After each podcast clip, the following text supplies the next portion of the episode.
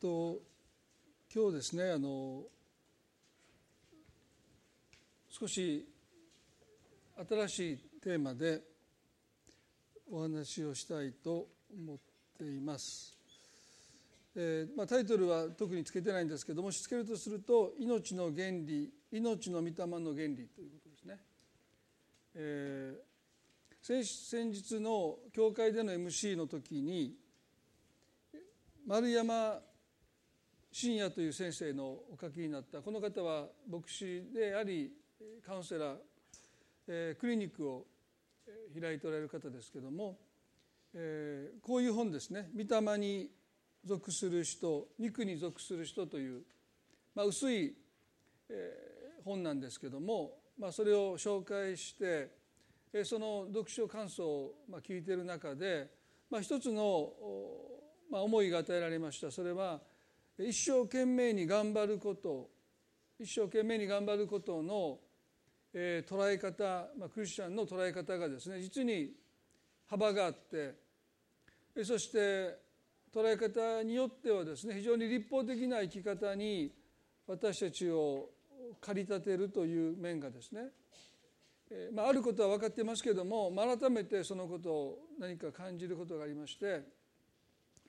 えー、まああのこのテーマで少しお話をしたいなという思いになりました。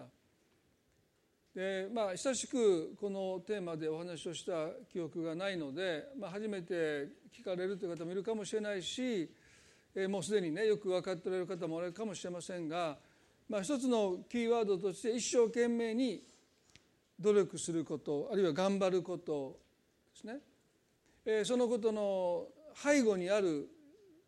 この立法的な生き方というものをですね少し目を向けていきたいなというふうに思います。この本のタイトルになりますなっていますように御霊に属する人肉に属する人というのはパウロが用いた、えー、まあ表現ですよね。彼はこの人を分類するときに御霊に属する人肉に属する人という表現ともう一つですね生まれながらの人間という表現も用いました。第一コリントの2章の14節にこのようにあります。第一コリントの2章の14節に生まれながらの人間は神の御霊に属することを受け入れません。それらは彼には愚かなことだからです。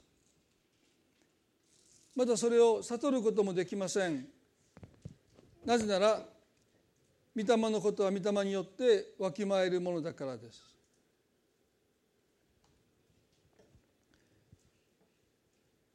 パウロはここで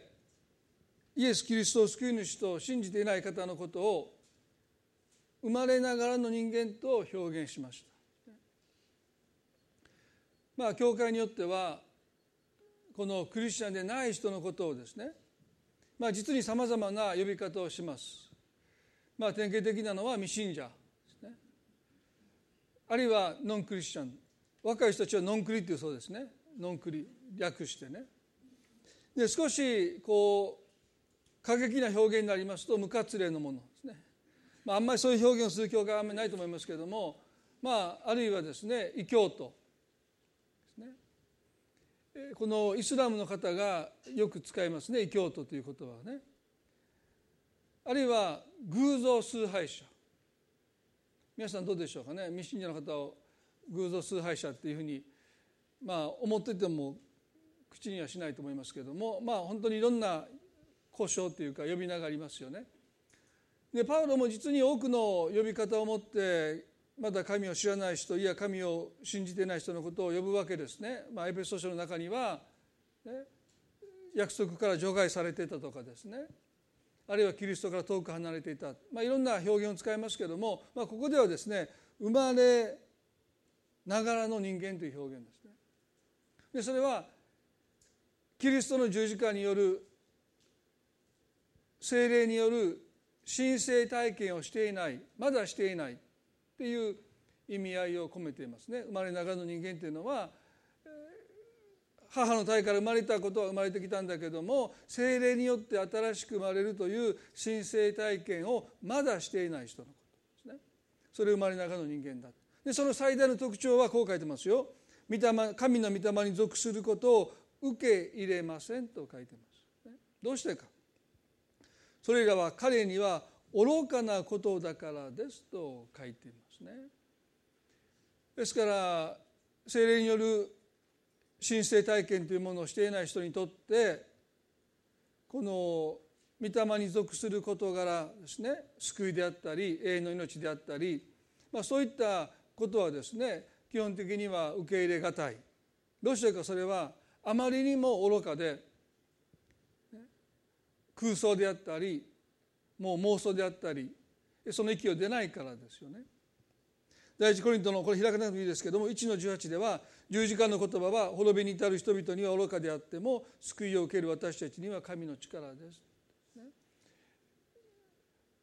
精霊によって新しく生まれるという経験をしない人にとってキリストの十字架の言葉はですね愚かです。彼らの罪を許してくださいと祈るその言葉は偽善ですね。完了したと叫ばれたその叫びもですねいわばもう生まれながらの人間にとってそれはまあ強がってる。その程度でしかないわけですよね。ですから真剣にその言葉を考えるのに値しない。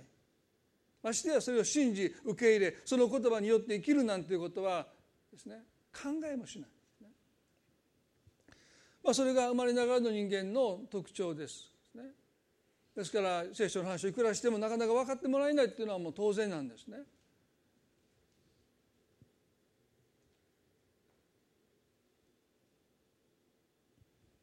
第一コリントの3章の一節でパウロはこの本のタイトルにもなった2つの表現を使います。さて兄弟たちを私はあなた方に向かって御霊に属する人に対するように話すことができないので肉に属する人をキリストにある幼子に対するように話しましたと語ります。ここでパウロは精霊による神聖体験を経たキリスト者を2つに分けます。御霊に属する人と肉に属する人です。でこれからのシリーズで取り上げたいのはこの私たちはまだイエス様を信じていない神聖体験をしていないという方おられるかもしれませんが、まあ、もし皆さんがこの神聖体験というものをなさってキリスト者であるならばそのどちらかに分類されるんですよね。御霊に属する人なのか肉に属する人なのか。まあ、皆さんどうぞこのメッセージを聞きながら私はどっちに属してるんだということをですね少しご自分に自問していきながら、まあ、自問するまでもなく私は肉に属してますという方もおられると思いますね、まあ、見ていたらなんとなくそんな反応している方もいますからですね、まあ、その特徴をですね今日取り上げて、えー、来週特に御霊の御霊に属する人あるいはそのいろんな問題点について触れていきたいと思いますけれどもまずねこの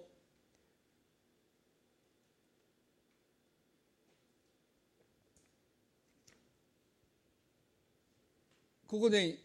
肉に属する人の定義から考えたいと思います。パウロは肉に属する人をキリストにある幼子と呼びました。キリストにある幼子。でこれだけ聞いてるといい響きですよね。でしょ？まんざらじゃないですね。キリストにある幼子。あ私だって。ね、主は私を幼子のようにその身腕に抱いてくださるどこが悪いんですか？みたいなね。まあ聖書の多くは幼子にということを使う時ですね。その素直さ純粋さというものをですね非常に注目します。神の国は幼子にならなければ入ることはできない。ですから多くの場合幼子ということが用いられる時にそれはその純粋さであったり素直さであったりっていう良い点が強調されるんですけどもこのコリントの教会に書き送った手紙の中でパウロが肉に属する人としてのキリストにある幼子という時ですねそれは未熟さというものを強調します。キリストにあって成長成熟していない人キリストにありながら未熟な人よという呼びかけを持って、まあ、コリントのクリスチャンたちに一つの成長成熟することへの促しを与えているわけですよね。でこの幼子と訳される、まあ、ギリシャ語はですねこれはその血のみ子という意味ですね。まだ離乳食を口にしていないお母さんの母乳あるいはミルクでまだ、えー、ね硬いものあるいは離乳食をまだ口にしていないですから1歳でしょうか2歳でしょうかですねまあ血のみ子というような、お乳を飲んでまだ生きてるというその状態ですから、まあ、幼子といっても45歳ではなくてもう生まれたばかりから離乳食前のそういう幼児のことを指していますですね。ヘブルの5章の12節13節では、まあ、ヘブル人への手紙は誰が書いたのかということは、まあ、聖書学者の中でまだ議論があってパウロだと私は思いますけれども、まあ、あのいろいろ議論の余地がまだあるのであのヘブル人への手紙を書いた著者というふうに言いますけれども彼はこう言いましたね。ヘブルの5の12で「あなた方は年数からすれば教師になっていなければならないにもかかわらず神の言葉の処方をもう一度誰かに教えてもらう必要があるのです。あなた方は硬い食物ではなく父を必要とするようになっています。まだ父ばかり飲んでいるようなものは皆義の教えには通じていません。幼子なのですと書いてます、ここでも幼子ということの表現が未熟さを強調する言葉として使われていますね。そしてこの5章の12節13節から私たちキリスト者の成長成熟ということを考えるときにその信仰の年数とあんまり関係がないということがまず一つですね。長年信仰生活を送っていても必ずしも成長するかというとそうじゃないヘブ人のクリスチャンたちも年数からするともうあなた方たちは教師になっていないといけないのにまだ信仰の初期を処方もう一度教えてもらわなければならない程度だってあなたはまだまだ未熟だということを彼は語るますね。そしてキリスト者の成長成熟に必要なものは何を食べてるのか。ここでは硬い食物という表現ですね。硬い食物。離乳食から始まって固形物そしてもう少し硬いものを噛み砕いていくことなくしてね人間の成長成熟もありませんですね。その噛むということによって一つの、ね、脳に伝達がいって食欲ですねものを食べていくそういう意欲が生まれてきてですからその私たちにとってこの噛む力っていうのは非常に大事ですよね。それをしないとそもそも食欲っていうものが起こってこないだから噛まないといいものばっかり食べてるとですねやっぱり食が細くなってきますよね。ですからよく噛んで食べるってことが本当に大切だってことは、まあ、一つは消化のためでもあるんですけどもそれを噛むことによって、まあ、いつまでもこの食が細くならないで、まあ、しっかりと栄養を取ることができるという意味ではですねまあ、クリスチャンの成熟あるいは成長にとって御言葉を噛む力、ね、咀嚼する力っていうものが弱くなると食も細くなりますもう御言葉は別にもうそんなに食べ物に対する食欲が細っていくように御言葉に対する食欲も当然細っていくわけでしょ。どこで気が回るかというとそれをどれだけ噛んでるかですね。まあカチカチのものをもう噛んだらですねもう歯が欠けるって方は何人もおられると思いますね。だからそういうものはもうあんまり噛まなくてもいいと思いますけれども。でもやっぱり全然噛まないでいるとやっぱり食が細りますよ。ですからある程度の硬さのものを食べてるということは非常に健康にとって必要ですよね。御言葉もそうですよね。ここで硬い食物ってそしたら何でしょうか、ね、まあ硬い教え。硬いなあの先生の教えみたいな。そういうものを食べてたら成長するんでしょうか？もうガチガチやなって。ね。もうなんか御言葉の解釈がもう狭くて狭くてですね。もうなんか聞いてるとなんか胸が圧迫されてきてね。なんかもうちょっと礼拝堂から出てやっと、はあ、なんかもうすごい硬い食物みたいなね。そんな話なんでしょう。それだと成長しませんよもう。ね。この硬い食物というのはそういうこう硬い聖書の解釈ではありません。当然ですけどね。あるいは難解な教え。何回聞いてもわからん。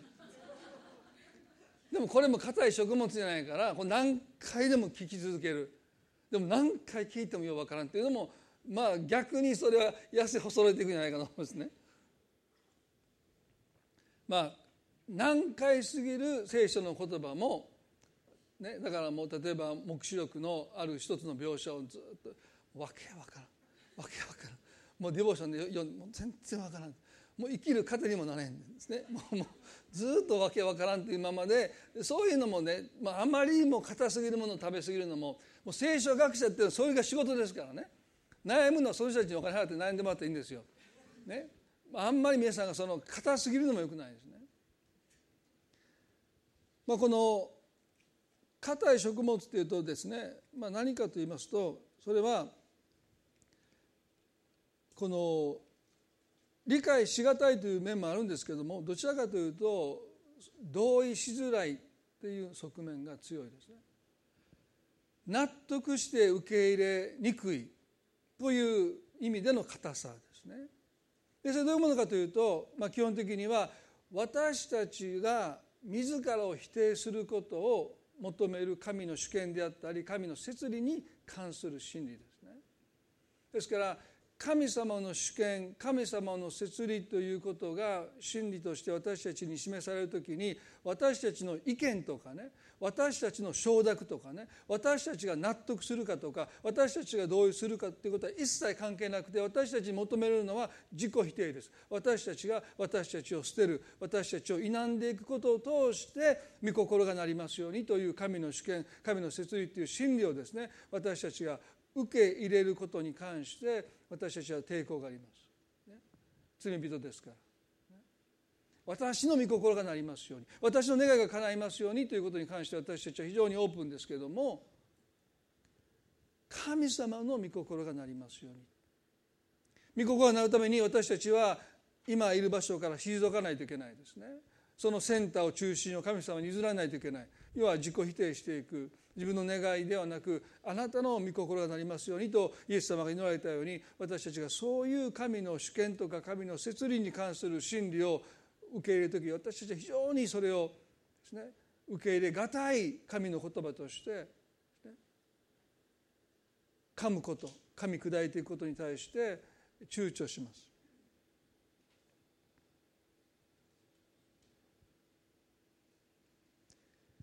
ここでパウロはね、まあ、パウロごめんなさい。ヘブル人の著者はまだ父ばかり飲んでるようなものっていう表現ですね。これが肉に属する人の一つの特徴です。御言葉の柔らかい噛まなくてもいい御言葉だけをよりすぐってそればっかり食べてるんです。例えばねあなたは私の目に後悔で尊い。これ素晴らしい偉大な言葉ですよ。でもこればっかり食べてたらね成長しませんよ。ああもう聖書を開くたびにそこにしおり入れててね。あそれ以外開かない。あなたは私の目にここイエス様ありがとうございました。それそれを父ばかり飲んでる人のことです。そればっかりじゃダメですよね。やっぱり自分を捨て自分の十字架を追って私についてきなさい。あなたの敵を愛しなさい。あなたの70倍許しなさい。あなたの右の方きりがないですね。そういうとこは見ない。食べない。まあ私にとっては煮魚を食べないというですね。この年になっても食べません、ね、食べたふりはします、ね、でも口の中に入れません、ね、まあそういう意味ではキリストにある幼子の特徴は御言葉の好き嫌いですね。好きな御言葉だけを食べてる。まあそういう意味で私たちは硬い食物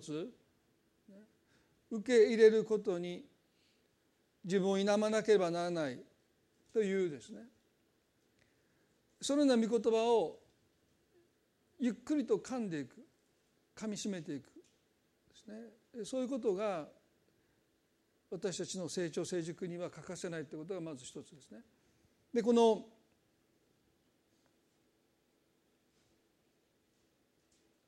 肉に属する人のもう一つの特徴は肉に頼って生きている人を指しています。まあ、キリスト教の用語には非常に分かりにくい言葉がたくさんあって私も自分でこれ話しながらね新しく来た人がこの話聞いてね絶対分からないと思いました。肉的に肉に属する人は肉に頼って生きてる人って肉ばっかり食べてる人なんかっていうふうにもうまず思いますよね。肉に頼って生きる。そんな人ダメですよ魚も食べない人とかね。まあ非常にこの肉っていう言葉はもう日常会話に出てこないですね。あなた肉に頼ってきてますねなんて言っても分かんないですよね。もう非常にこの特殊な言葉ですけれども。でもねこれが非常に幅広く解釈されてるんですね。まあ、私が受ける印象としてこの肉に属する人肉に頼って生きる人のこの肉という意味はですね多くのクリスチャンにとって何か世俗的な世的なあるいは罪的なですねそういう良くないものというおそらくイメージがすごくあるように思うんです。だから肉的なクリスチャンというのは何か世的なクリスチャンだというですね、まあ、そういうふうに私も小さい頃から聞いてきました。ですね。肉的なクリスチャンイコールどこかでこうこのように染まってる。このような価値観の中に生きている人ですね。えーまあ、例えば昔私が行ってた教会では小さい頃行ってた教会ではタバコを吸う人世的なクリスチャンお酒を飲む人世的なクリスチャン、ね、パチンコ行く人完璧な世的なクリスチャン麻雀する人。まあなんかそういうイメージなんですね。でもここで言うですね聖書が言うところのこの肉的というこの肉っていうのは別にその世俗だとか世的だとかそういう意味ではなくてですね非常に人間的という意味ですよね。非常に人間的。ですからヒューマニスティックヒューマニズムですね。すごく人間的。もう少し言えばですね人間の能力や才能や意志の力や努力っていうものの象徴です。ですから肉に属する人は肉により頼んで生きてるとは自分の力自分の能力自分の才能自分の意志の力自分の努力ですねそういったものに基本的にはより頼んで生きてる人のことを聖書は肉に属する人と言います。そう考えると私たちの多くはですね肉に属してるんじゃないかなと思います。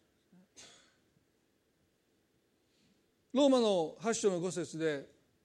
こう書いてます。肉に従う者は肉的なことをもっぱら考えますが御霊に従う者は御霊に属することをひたすら考えます。私たちが肉に属しているのか御霊に属しているのか最も分かりやすいのは何を中心に私たちが人生を生活を今を考えているのか。私たちの思いです。肉に属しているのか見た目に属しているのかが最も現れるのが私たちの思いです。肉に従う者は肉的なことをもっぱら考えています。でここでいう肉も別に世的な罪深いそういったものではなくてあくまでも自分中心です。私を中心に世界を見ています。ね、御霊に属する人は御霊を介して世界を見ています。旗からはその違いは全く見えません。でもその人の人生を見つめるとその人が肉に属しているのか御霊に属しているのかはおおよそというかほとんど分かりますね。まあ、そのことをもう少し深めたいと思いますけども肉に属する人はいつも自分の力可能性を念頭に置いて生きています。別の言い方をすると自分の力可能性を通してでしか世界を見ていないということですね。エジプトの地を脱出した推定200万の民が約束の地の前まで来た時に、まあ、よくお話をする箇所ですけども十二部族の中から代表一人を選んで偵察隊として40日間カナンの地を生き巡らせてその報告を聞いた時の反応がですね2つに分かれましたね。おそらくこの2つに分かれたその反応こそがパウロが言うところの肉に属する人と御霊に属する人の分かれ方なんだろうと思うんですね。で彼らは約束の地が良い地であったということは12人口を揃えて認めました。良い地だったってでもその良い地に対して自分たちがどう行動を起こすかにおいてのその判断基準が真っ二つに分かれたでしょ10人の石膏たちはこう言いました。民数記の13の31でね。私たちはあの民のところに攻め上れないと言いました。あの民は私たちより強いからと言いました。神様が与えると約束されたその地を目の前にして彼らはその地に登っていけないと言いました。すなわち神の言葉に対して彼らは脳を突きつけた、ね、その主たる理由はあの民は私たちより強いからと自分たちがあらゆる判断基準の中心にあるということです。私たちが私がですですから彼らは神様が登っていけるとおっしゃってあなた方にも与えているとおっしゃったその約束の地を前にしてその意思決定がその自分の中心になされたので彼らは登っていけない、あの民は私よりも強いからだ。ってこの理由だけですよ。この理由だけで。一人のリーダーを立ててエジプトに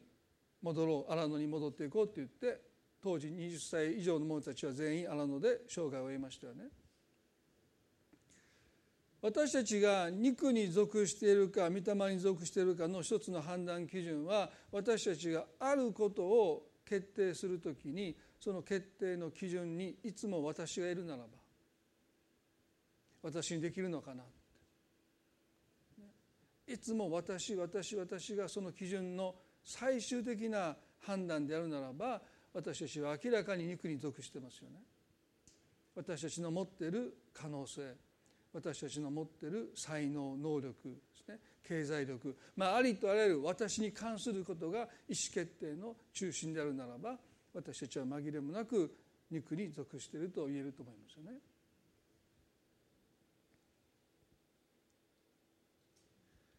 問題はですね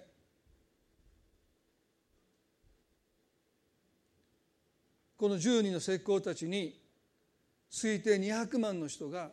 賛同したということなんですね。彼らの言ってることが正しいもっともらしいそれが間違いないって推定200万の人たちが全員この10人の成功たちの言葉に同意しました私たちは登っていけないってということはねどれだけ多くの人が肉に属していることに何の違和感も感じないでいや逆にそれこそが、正しいかのようにですね。できるはずないじゃないですかっていうその主張の中にある確信というものは、揺るがないですよね。だからカレブとヨシアがさあ私たちは登っていこうと言った彼らをこの民はですね石で殺そうとしましたよ。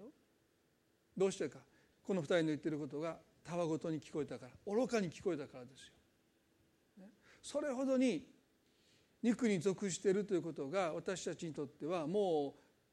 う馴染んでる、ね、もうそれに私たちは染まってる。それ以外の考え方をしたことがないいつも私が基準だっていうことはもう当たり前じゃないですかって。それに異を唱える人に対して時には攻撃するぐらいです。何言ってんの？何も分かってないくせにって。私がどんな気持ちで私がどんな思いしてきたか。全部私ですね。でもそれ聞いたって皆さん多分ここの半分で「えそれがどこが悪いんですか?」みたいなね私私私ですよ肉に属することがもう自然です。違和感がない。着心地がいい。でも私たちは御霊に属する人として生きることを神様が願っていることについて心を止めていかなければならないと思いますね。肉に属している人の判断基準がいつも私なのである問題が人生に起こってきますと肉に属している人はほぼ自分の足りなさと問題と関連づけます私が足らなかったからこんなふうになってしまった私のせいだ。もっと祈ってなかったから。もっと聖書読んでなかったから。人生に起こってくる問題をいつも自分の足りなさを返して見てしまいます。この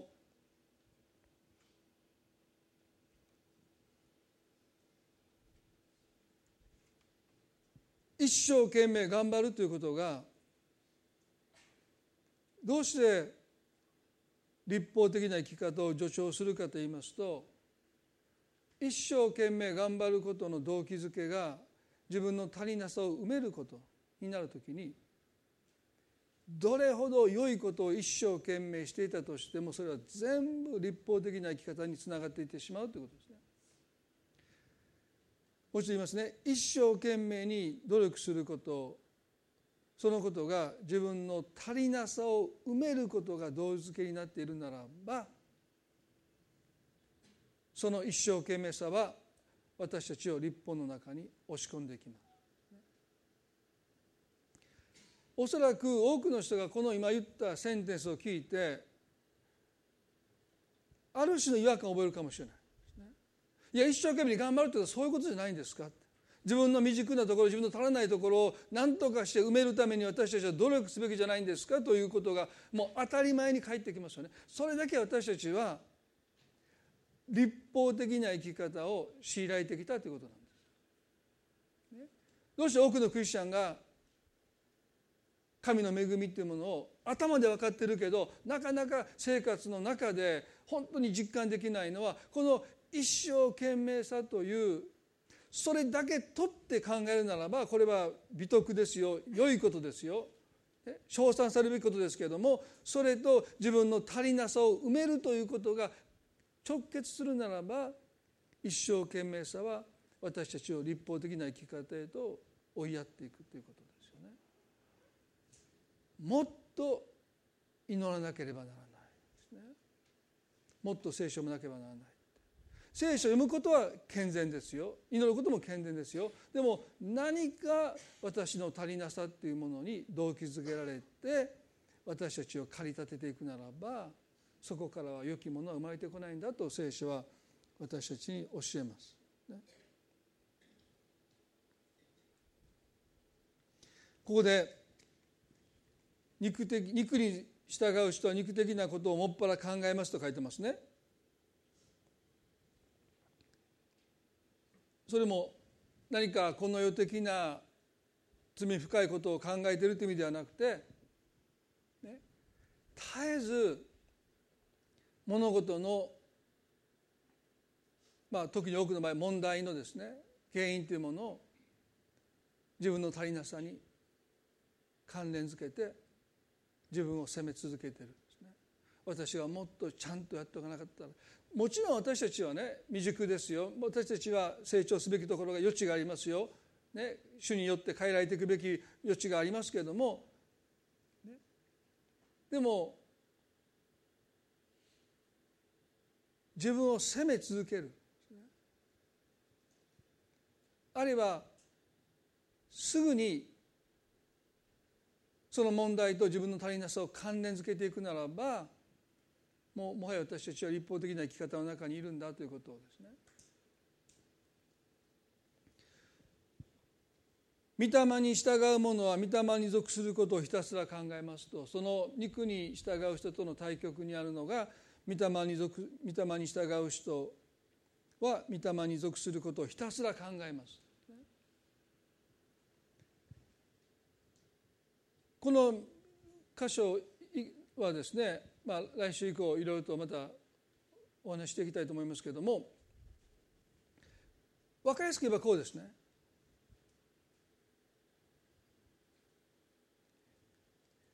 何か問題があった時に御霊に属する人は神様が何をなさろうとするのかということをまず最初に考えます。御霊に属従う者は御霊に属することをひたすら考えます。でも肉に属している人は私の何がいけなかったのかということが最初に問われます。例えば子供子供の何か学校で問題を起こしました。親はどう考えるか。神は何をなそうとしているのかと最初に考えるのか。お父さんあんたの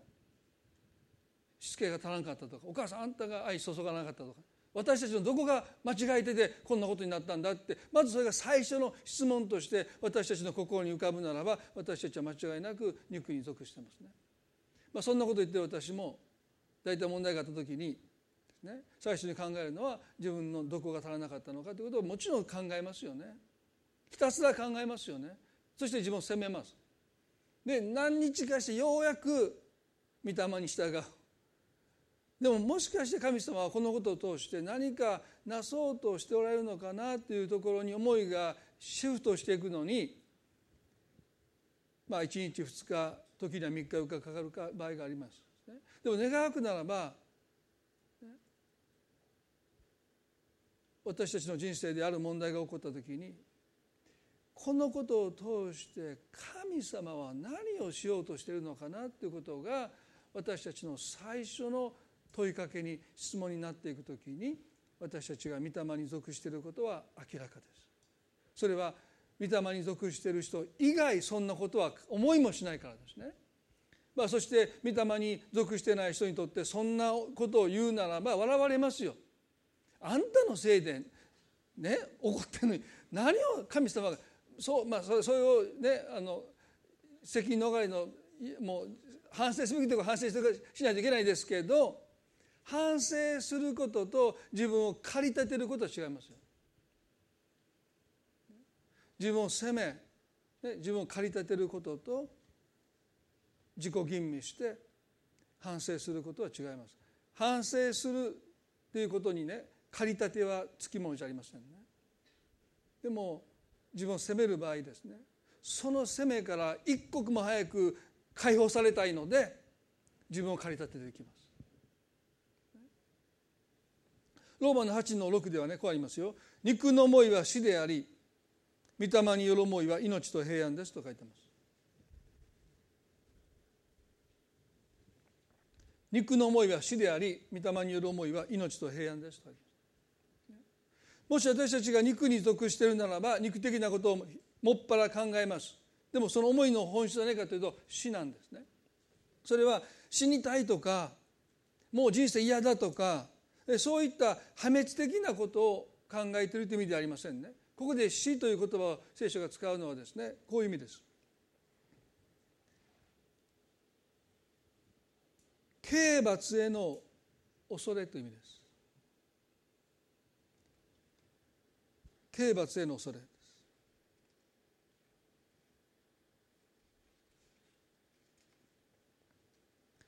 す。すなわち神様の基準に達していない。だからこんな問題が起こってくるんだ。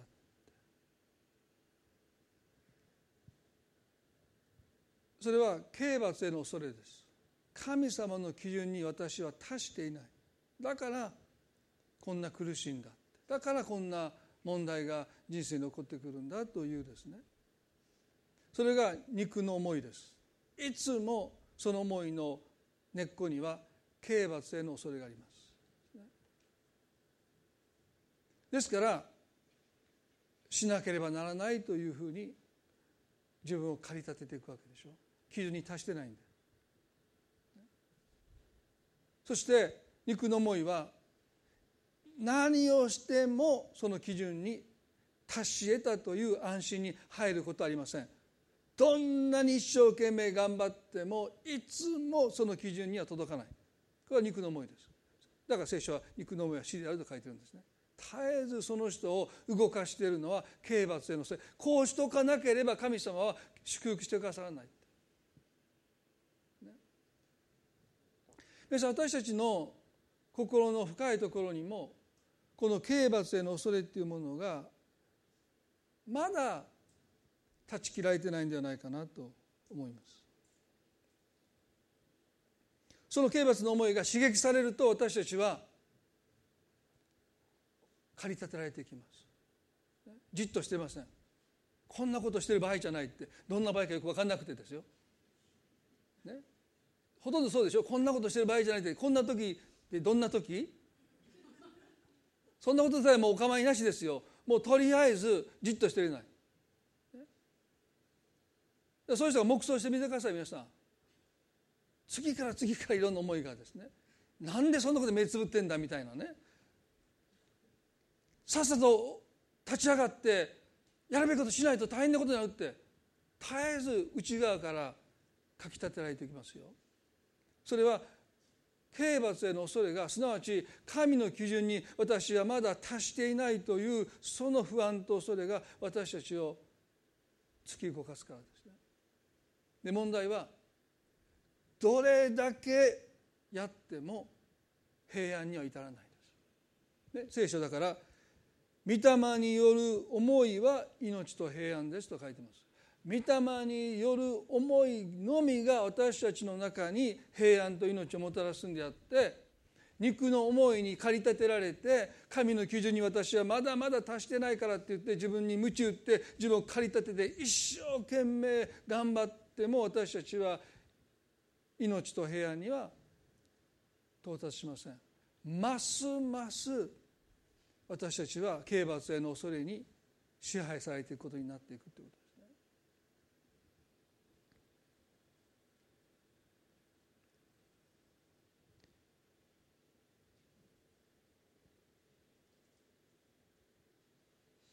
皆さん今日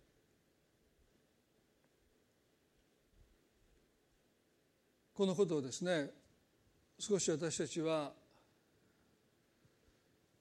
自らに当てはめて私は何を動機づけとして一生懸命頑張っているのか。何が私を駆り立ててるのか。刑罰への恐れ神の基準に私はまだ達していない。私はまだまだだって。このままじゃ神様の祝福に預かれない。そしてもっともっともっとって自らを駆り立てているのでしょうか。もしそうであるならば私たちは肉に属した人として結局は約束の地の手前まで行くんだけども結局は私は弱いから入っていけない。ギリギリまで行くんだけども。ギリギリギリまで行くんだけどもそこで私がいつもそこで露呈されて最終的には神様が与えるという約束ですら私たちは辞退していってしまうですね。救われてるんですよ。でも肉に属している人は神の約束を相続できないんですよ。恐れて退くからですよね。皆さんねこの刑罰への恐れっていうものはキリストの十字架によって完全に葬りされたはずなんですね。でもなぜか私たちはまだその刑罰の恐れを私たちの中に駆り立てる立法を持って生きているこの際の2章にこう書いてますね。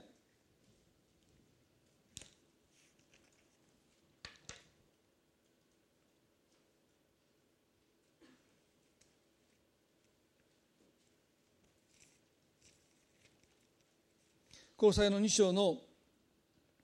14節でいろいろな定めのために私たちに不利に不利ないや私たちを責め立てている債務証書を無効にされたからです。神はこの証書を取り除け十字架に釘付けされましたと書いてますね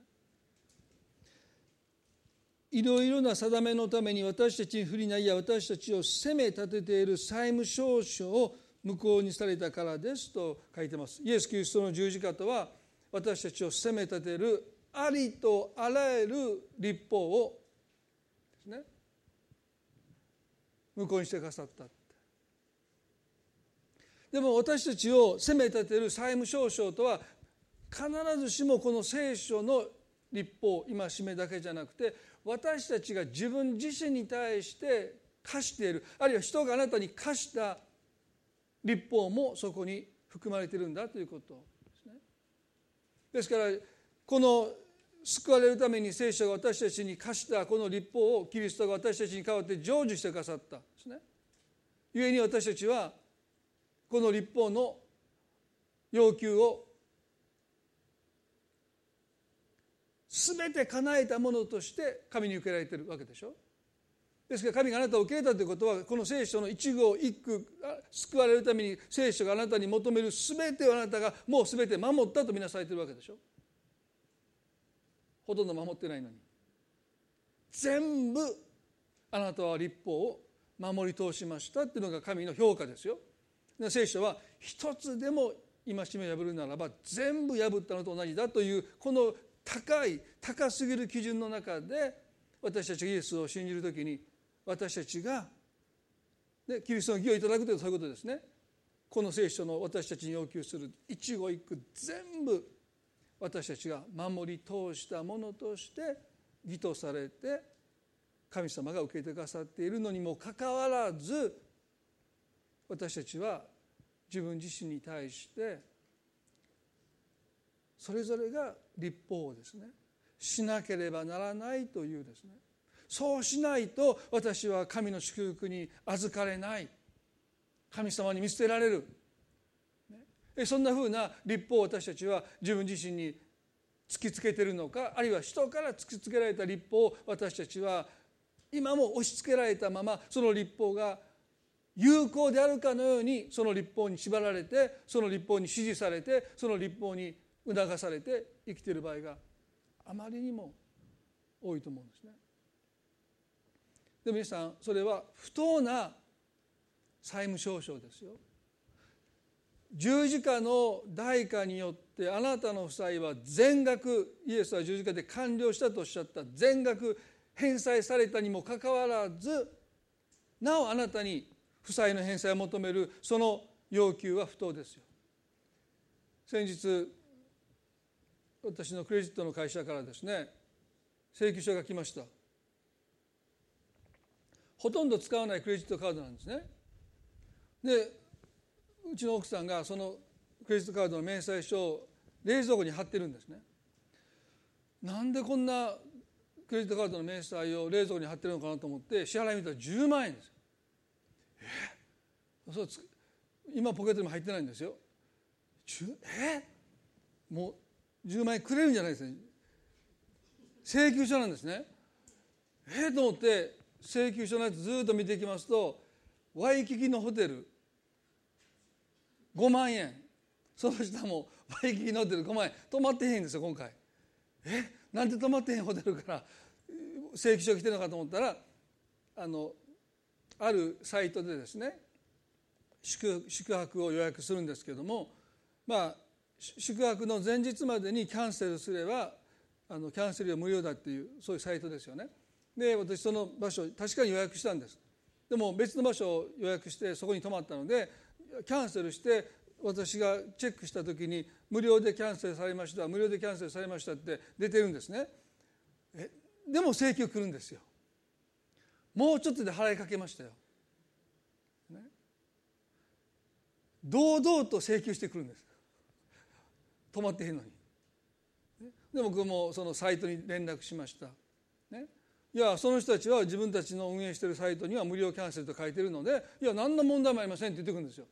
それはそうでしょうね。会社のホームページには無料でキャンセルになりましたと書いてるので何にも問題ありませんよ。私たちの対応どうだったか評価してくださいってそんなの書くんですね。問題解決してませんね。確かに僕の画面にも無料でキャンセルされましたって出てるんですけどでもクレジットカードの会社から10万円払ってください。月曜日が支払いなんですね。ちょっと今ドキドキしてるんですけど明日ですから。そしても直接ホテルに電話しましたホテルにでメールしてで今まだやり取りしてあんま返事が返ってきてないんです。ね、あの朝一であの銀行の残高ゼロにして支払い拒否しようとかいろいろ考えてたんですけどどどうしていいかもうちょっと手遅れですね。朝一で引き落とされるので本当は金曜日に行ってあの残高10円ぐらいにしといたろうと思ったんですけどね。まあまあそれはもうできないんですけどでもね正式なブラック企業じゃない皆さんがよく知る銀行系のその金融系じゃないですそのあのああいう利子の高いところじゃなくてもう普通の銀行のカードの請求書が10万円で書いてたらね。なんか止まったんやろなって。止まった記憶がないけどどっかでやっぱそれも同じホテルに連続して同じに2つのホテルに泊まってるんですからね。こっちでも寝てこううとうとしながらまた次の部屋行って寝てまあこれ10万は10万って言ってんねんからやっぱり間違いないやろやっぱり止まったんやろと思って10万払ってすることはありませんけどね。でもね私たちが今信仰生活の中で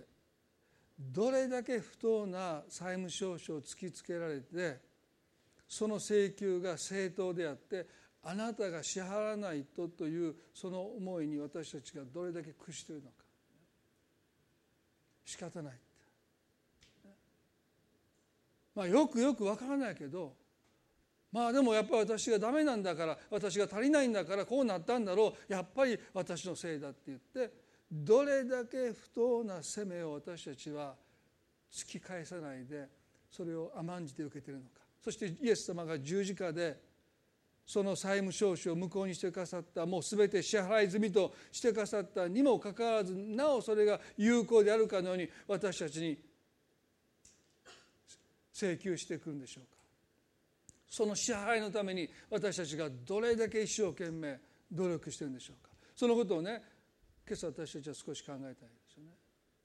私はまだあの請求書を破る勇気がないんです。でも本当破っていいですよね。止まってないんだから。そのサイトを通しても無料だって言ってるんだから。どっかの手違いで。でも私ね今回のメッセージを作りながらあこれも神様がでこんなとこ今までそんなこと一度だってないですからね。まあ、一回車の後ろに手書きで借金返せみたいなそのどっか行った時にいたずらでされて電話番号書いてあってその口座番号書いてあってで何日までに返済返せって書いててまあこれも詐欺なんでしょう。まあ、それはもうどう見たって そんな手書きでねあの返した借金返せ銀行口座ここそんなんでお金多分やる人はまあまずいないと思いますそれも外してやりましたけどちゃんとした封筒にちゃんとした会社から10万円支払ってくださいって来たらねあこれは払っちゃうんだなってまあある意味でねオレオレ詐欺でなんで何百億っていうお金がね支払えてるのか。不当な請求に対して私たちはノーという自信確信がないんです。どうしてか刑罰への恐れがやっぱり私たちの中にあってあの子やったら叱れないみたいなね。あの孫やったらややりかねないみたいなね。うちの子はそんなことしませんみたいなことは言い切れない。もしかしたら神様はこのできていなかったことを理由に私に与えてくださるとおっしゃったあの約束をあの祝福を私から取り上げられるかもしれない。皆さんあなたの心にある少なくてもね上位5つの立法それをしないと何か神様の祝福に預かれないとあなたが思ってしまうあるいは問題が起こった時にいや私がこれをしてなかったからだといつもそれに関連づけてしまう立法をもし心に持っているならば少なくても上位の5つをね一度書き出してみてください。自分を責める時に何を自分がしなかったからということでいつも自分を責める傾向があるのかもう大体ねそんな20も30も50もないですよ。まあ言えばもう10ぐらい。いやもうもっと言えばもう5つぐらいの一つの立法を自分で自分に課しているのか人から課せられたのかそれよく分かりませんが少なくてもいつも自分の足りなさを責めてしまう。これができてなかったからだと責めてしまうその立法そして問題があった時にいつもそれをしてなかったからだといつもそれを関連づけてしまう立法が私たちの中にあるならばそれを私たちはキリストの十字架に持っていかないといけないですよ。それを十字架に釘付けしていただいてそれを無効として私たちはその立法から自由にならないといけないです。すべての債務証書をキリストが十字架で支払ってくださったゆえに無効です。私たちに残っているのは反省です。自分のことを顧みて自分の足りなさを反省します。それだけです。時には悔い改めます。それだけです。ちょっとは自分を責めるかも分かんない。でもいつまでも責め続け少なくても今あなたが人生で経験している問題とその弱さその足りなさを関連づけてやっぱりこれができてなかったからこうなってしまったんだ。これは肉に属した人の考えです。いつもそれは死です。刑罰への恐れです。極端なこと言えばね皆さんね。あなたが祈らなくても神はあなたの祈りに応えてくださるんですね。だから祈らなくていいって意味じゃないんですよ、ね、でも祈らなきゃダメだともし思うならばまだ刑罰の恐れがあなたを動かしてるんですね。祈らなくても神はあなたの祈りに応えてくださるんだ。そのことが本当に分かる時ですね。私たち祈りは変わりますよ、ね、物乞いから、感謝の祈り。ですね私のことを時には横に置いて心がなりますようにと祈れるようになっていく。それはなぜか神が私のことを放っておくはずがないという命と平安で私たちの思いが支配されているからでしょう。一言祈りたいと思います。どうぞ皆さん目を閉じていただいて。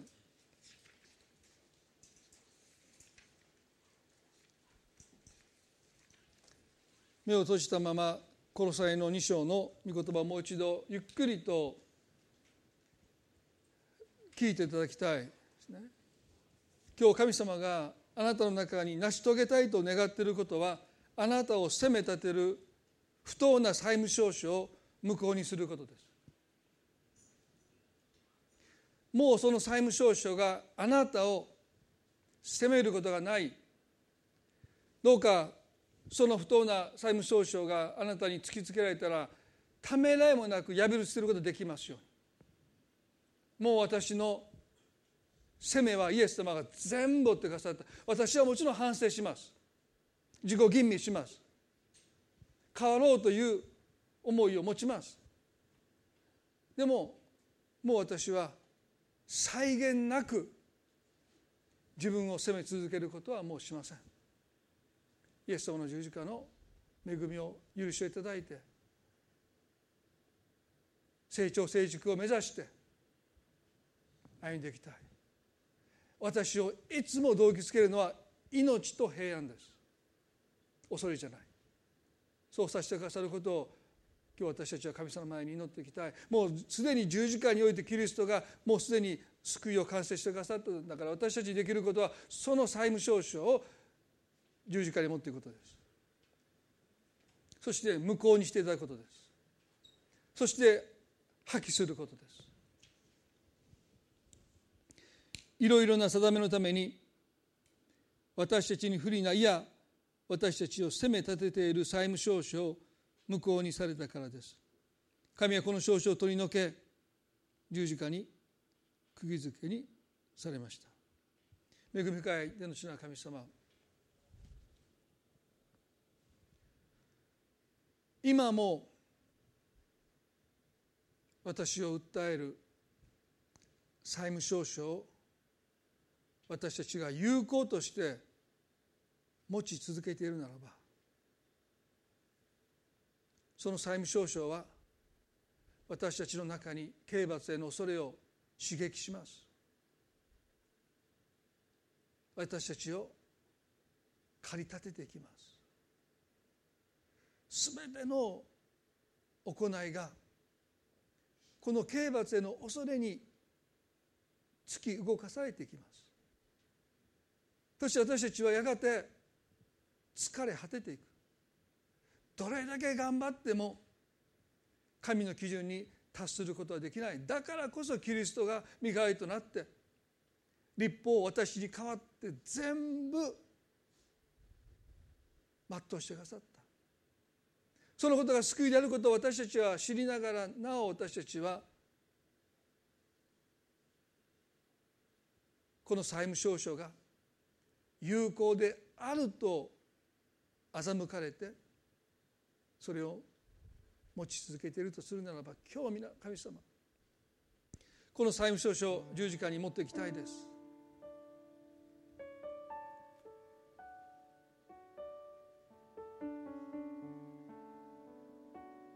その債務証書がもう無効であることを今日私たちは確認したいです。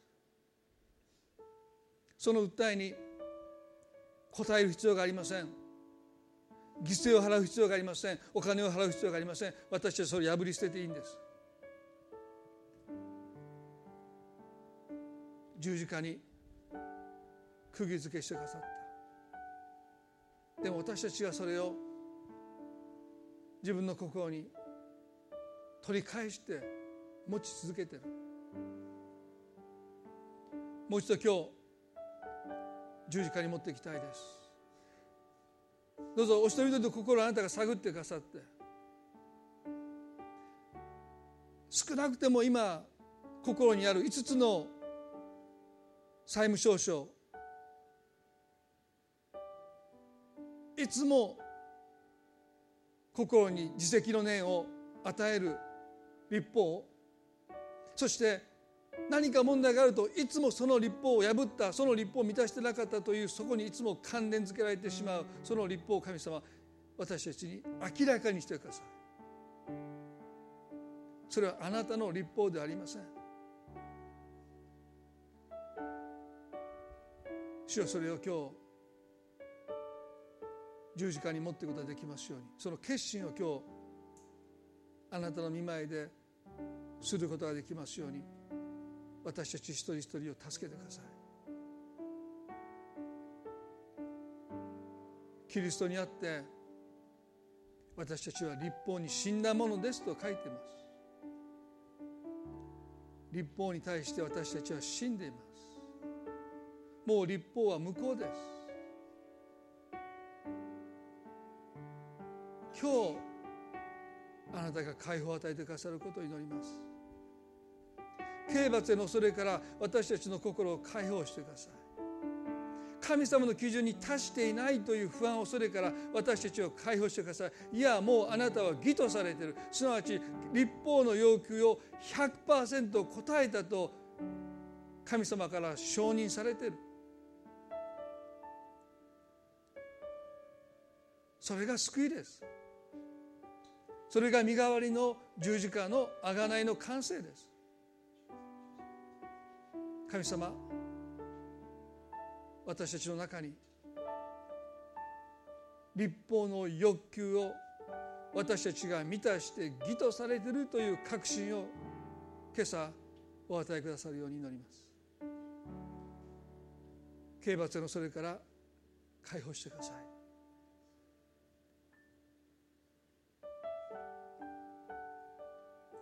イエス・キリストの十字架の宮座その解放その自由平安心からありがとうございます。愛する私たちの主イエス・キリストの皆によってこの祈りを見舞いにお捧げいたします。どうぞ皆さん立ち上がっていただいて賛美を捧げたいと思います。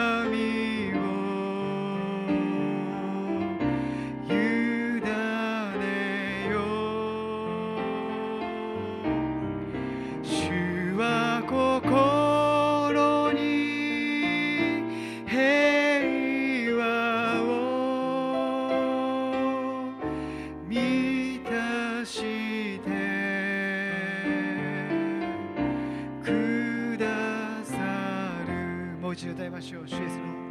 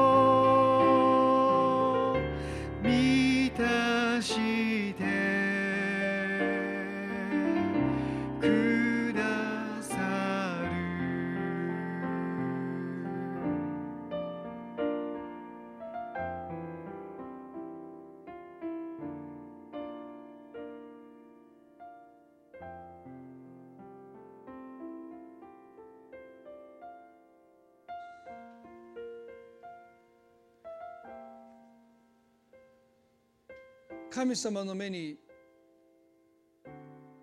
義とされていることから来る神の平安がキリストの愛が刑罰への恐れを私たちの心から押し出すとヨハネは言いました。